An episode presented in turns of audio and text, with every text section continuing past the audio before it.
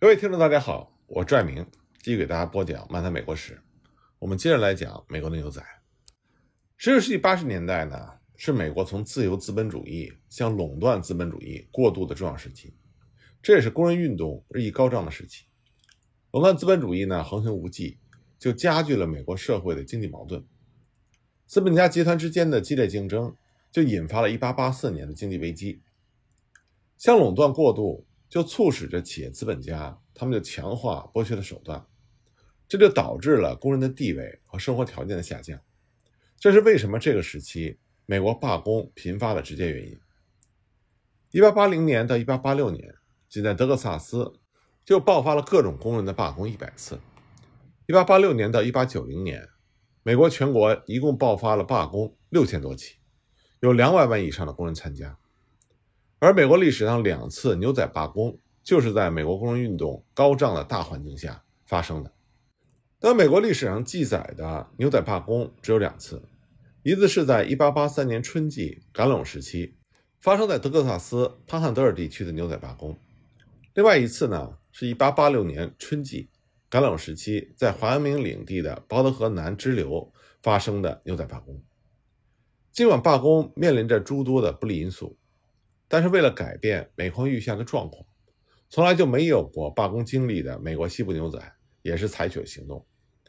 1883年的牛仔罢工提出了增加工资的要求，并且发出了资方不满足要求就罢工的最后通牒。那次罢工呢，坚持了一个多月，最后遭到了资方的挫败。但是罢工产生的影响持续了一年多的时间。1886年的那次牛仔罢工，主要是反对资方降低牛仔的工资。并且要求给普通牛仔增加工资，但因为第二次罢工也是举事仓促，资方呢又是采用分化瓦解的手段破坏了罢工。那下面呢，我就给大家讲讲具体的情况。一八八三年初，当时正当新的一轮的春季赶垄逐渐的临近，那么潘汉德尔牧区的牧场主们像往常一样开了一次会，对春季赶垄呢做出了一系列的安排。那么，长期淤积在牛仔们心里的仇恨，以及要求改变窘境的诉求没有希望之后，牛仔们就以此作为契机，把他们不满的情绪爆发了出来。这次罢工的初期酝酿，大约是在1883年的二月末或者是三月初，在牧场主会议召开之前，因为同年三月十二日所出版的《德克萨斯家畜杂志》发表了一次牛仔罢工的文章。来自三个大牧场的三支流动放牧队的二十四个牛仔签署了关于罢工的最后通牒。一八八三年初春，位于加拿大人河地区的 L.S 牧场、L.I.T 牧场和 L.X 牧场的三支流动放牧队正在把漫游的牛群赶回各自的放牧区。那么，这三支放牧队的工具车的车头分别叫做汤姆·哈里斯、沃迪·皮克特和罗伊·格里芬。三支放牧队呢？汇集在位于河口上端和现今赫里福德以东的 L.S 牧场的供应仓库，他们在一起吃了一顿晚饭。那么在饭后呢，牛仔们就开始谈论工资、雇主强加给他们的新的规定和罢工的可能性等等问题。牛仔们在山坡营地周围经过了充分讨论，最后就形成了一个共同声明。这个声明的内容呢是这么写的：第一，如果每月少于五十美金，牛仔们将不工作。第二，好的厨师每个月也要得到五十美金。第三呢，任何一个放牧工头每个月少于七十五美金则不工作。而且呢，三月三十一日之后，如果条件不被答应，牛仔们停止工作，那么那些没有积蓄付伙食费的人，牧场主将为他们提供三十天的费用。从这个并不长的声明来看，牛仔们主要提出了获得较高工资的要求。如果要求不能实现，那么就实行罢工。罢工的日期是从三月三十一号开始。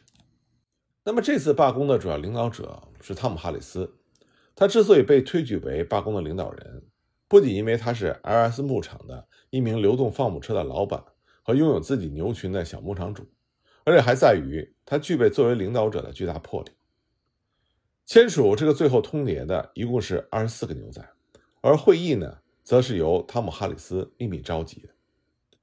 牛仔们相信，在春季赶拢的时候，这些牧场会因为没有骑手而满足他们的要求。在确定四月一日是罢工开始日之后，参加签署最后通牒的牛仔们，一方面等待牧场主的答复，一方面呢向更多的牛仔进行宣传动员。参加议事的牛仔们把放牧工具车开往了米切尔峡谷以西，并在那里扎营。那么牧场主们自然是拒绝了牛仔的要求，并对罢工进行了阻挠，甚至是打击。LIT 牧场的所有者只答应给牛仔每月提供三十五美金的工资，对继续工作的放牧工具车的车头每月支付六十五美金。在遭到拒绝之后，该牧场就不让牛仔再用马。失去了马，徒步的牛仔什么事情也干不了。为了至少还能有饭吃，他们只能待在放牧工具车周围。R 一牧场的所有者呢，则解雇了他的流动放牧队。LX 牧场的牧场主则是采用观望的态度。更有甚者，像替芒牧场的拥有者，则在他的黑白铁车间里埋了地雷，以备罢工者利用这个地方对他的牧场总部发起进攻时实行爆炸。与此同时呢，牧场主们也对罢工的领导者进行分化和拉拢。最典型的例子就是罢工领导者哈里斯，他所在的 L.S 牧场。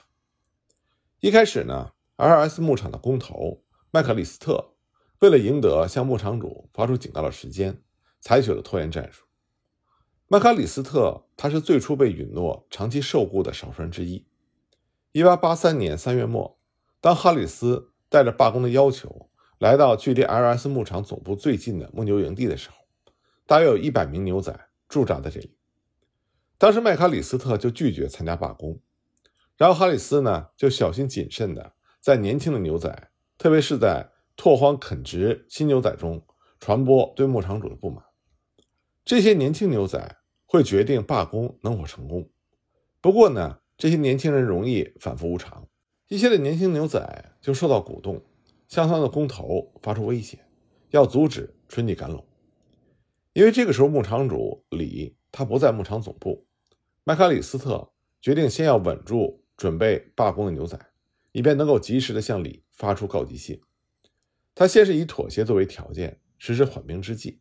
他许诺给更有经验的牛仔每个月支付四十美金的工资，因为这是低于最后通牒的诉求，所以呢，哈里斯和他的牛仔们表示不能接受。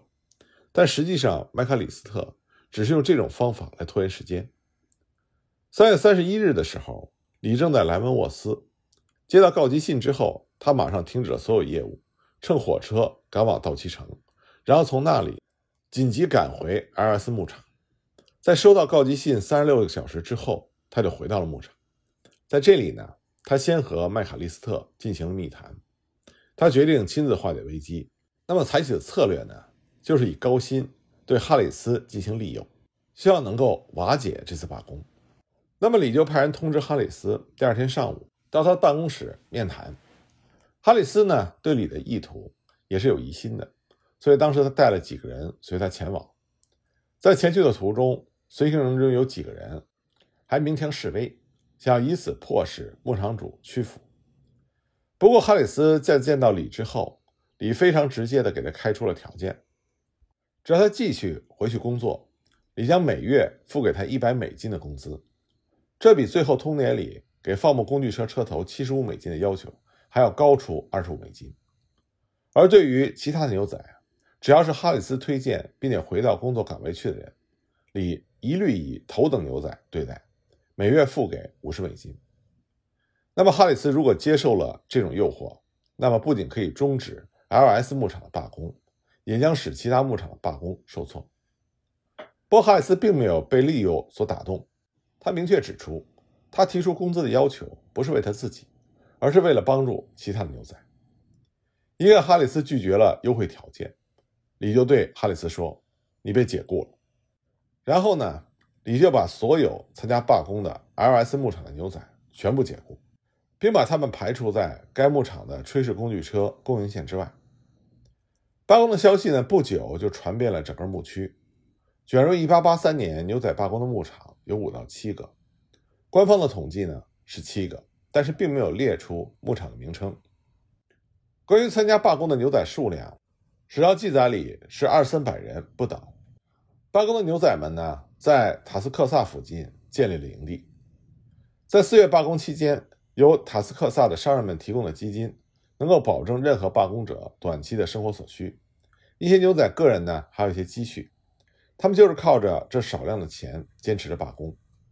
那么，潘汉德尔地区的大牧场主们，他们就联合起来破坏这次牛仔罢工。他们不仅拒绝了最后通牒的要求，而且还请来枪手对抗牛仔，招来妓女瓦解罢工者的斗志。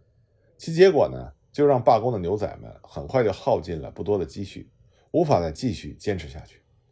大牧场主以每个月三十美金的工资雇佣了城镇的无业游民代替罢工的牛仔。在这种情况下，部分罢工的牛仔就不得不回去复工。帕恩德尔地区的牛仔罢工大约是在四月二十五日到五月十日间结束的。五月中旬呢，一八八三年的春季赶拢和前往市场的长途赶牛仍然像牧场主们最初所确定的日程那样正常进行。这也标志着帕恩德尔地区的牛仔罢工彻底失败。但是，虽然罢工失败了，它的后续影响延续了一年多，因为参加罢工被解雇的牛仔。或者返回了在德克萨斯南部的家中，或者流入到更西部的新墨西哥，也有一些人呢前往北部的蒙大拿和怀俄明牧区。其余的罢工者在达斯克萨地区建立了自己的小牧场，也有一些人呢在这里和其他的边疆城镇找到了其他工作。在这次罢工失败了三年之后，1886年春季赶拢的时候，在北部牧区怀俄明的包德河地区又发生了第二次牛仔罢工。这次罢工的直接起因呢，是牧场主要削减牛仔的工资。当时华明牧区牛仔的工资是每个月三十五到四十美金，牧场主们进而要将牛仔的工资至少每个人再减少五美金，这就引发了牛仔罢工。一八八六年五月二十七日，蒙大拿的《落基山农民报》登载了一则报道，简要的描述了这场罢工。一八八六年五月十日。在包德河南支流的第二十三赶垄区的牛仔们决定为周围地区所有的牛仔每个月得到四十美金的工资而罢工。这个决定呢，是由已经获得四十美金的牛仔们做出的。他们对于一些牛仔每个月只得三十五美金甚至更少的状况不满，直到公投对牛仔罢工委员会提出的条款让步之前，牛仔们不会参加工作。这次罢工呢，从五月十日正式开始。以二三赶垄区作为主要的集中地，并且向周边适度的扩展。罢工牛仔们成立了罢工委员会，那么领导者之一呢，叫做杰克·弗拉格。准备罢工的牛仔带着增加工资的要求，就回到了各自的牧场总部和工头进行交涉。交涉的结果呢，大不相同。在牧场公司化之后，很少有牧场主出席赶拢的会议，或者随着赶拢队一起骑行。这类活动呢。都是由牧场工头负责，因此呢，牧场工头和牧场主就结成了一种特殊的利益同谋关系。在这次罢工里，很多牧场工头直接充当了牧场主的代理人的角色，和牛仔们进行谈判交涉。各个牧场主对于罢工的牛仔也采取了不同的策略，对牛仔们的要求处理的态度和方式也不尽相同。开始的时候，代表资方的这些工头们都表示反对。经过交涉之后，除了 C V 牧场和另外一个牧场之外，其他牧场的牛仔们都带着资方同意增长工资的允诺返回了赶垄区。因此可以说，这个时候牛仔罢工取得了暂时的局部的成功，但因此造成了罢工的一致性被打破，罢工队伍出现了严重的分化，只剩下一部分罢工牛仔们孤军奋战，而另外两个没有暂时答应牛仔请求的牧场，则把。参加罢工的牛仔全部解雇。森威牧场的牧场主卡雷，他坚决拒绝牛仔们的要求。当时牛仔们和工头进行了激烈的争辩，虽然有争吵，但没有爆发暴力冲突。卡雷呢，就严令没收牛仔的马匹，让他们离开赶垄区。卡雷之所以做出如此强烈的对抗，除了因为他是森威牧场的所有主之外，他还是怀俄明家畜饲养者协会的会长，也是领地最富有。和最有权势的人，所以卡雷不仅没有对罢工牛仔们的要求做出任何让步，反而采取了强硬措施，将其牧场放牧队中要求增加工资的牛仔全部解雇。波德河流域的这个牛仔罢工，在华明的首府夏延引起了剧烈的震动。该领地的主宰者华明家畜饲养者协会主张对罢工领导者采取极端的镇压手段。主持协会日常工作的秘书托马斯·斯特拉基斯把罢工的领导者杰克·弗拉格列入到黑名单，坚决要把他排挤出牧区。尽管协会的执委会内部对于处置方式还存有争论，像雇佣弗拉格的英国人彼得斯，他拥有牧场一半的所有权，他主张对牛仔们做一些让步，尽快的平息事态，但这遭到了斯特拉基斯的坚决反对。斯特拉基斯他态度坚决，执意对弗拉格从严惩处。1886年末，弗拉格就遭到了饲养者协会的排斥，以至于他再也不能在华明牧区的任何一个放牧队找到工作。那么，由于牧场主们不同策略的分化和打击，再加上饲养者协会对罢工最积极的领导者进行了严厉的惩治，所以最终呢，牛仔罢工遭到瓦解而失败。尽管两次牛仔罢工。都以失败告终，但是西部牧区它的根本矛盾并没有得到解决，并且进一步的恶化。而且呢，在西部开发初期，那种大家团结起来，共同面对险恶的自然环境，共同奋斗的那种维系美国西部社会安定的主要因素，逐渐的就被减弱。最终呢，在一八九二年，就在华阳明州爆发了所谓的约翰逊线战争。关于这场战争的情况，我们下一集再继续给大家讲。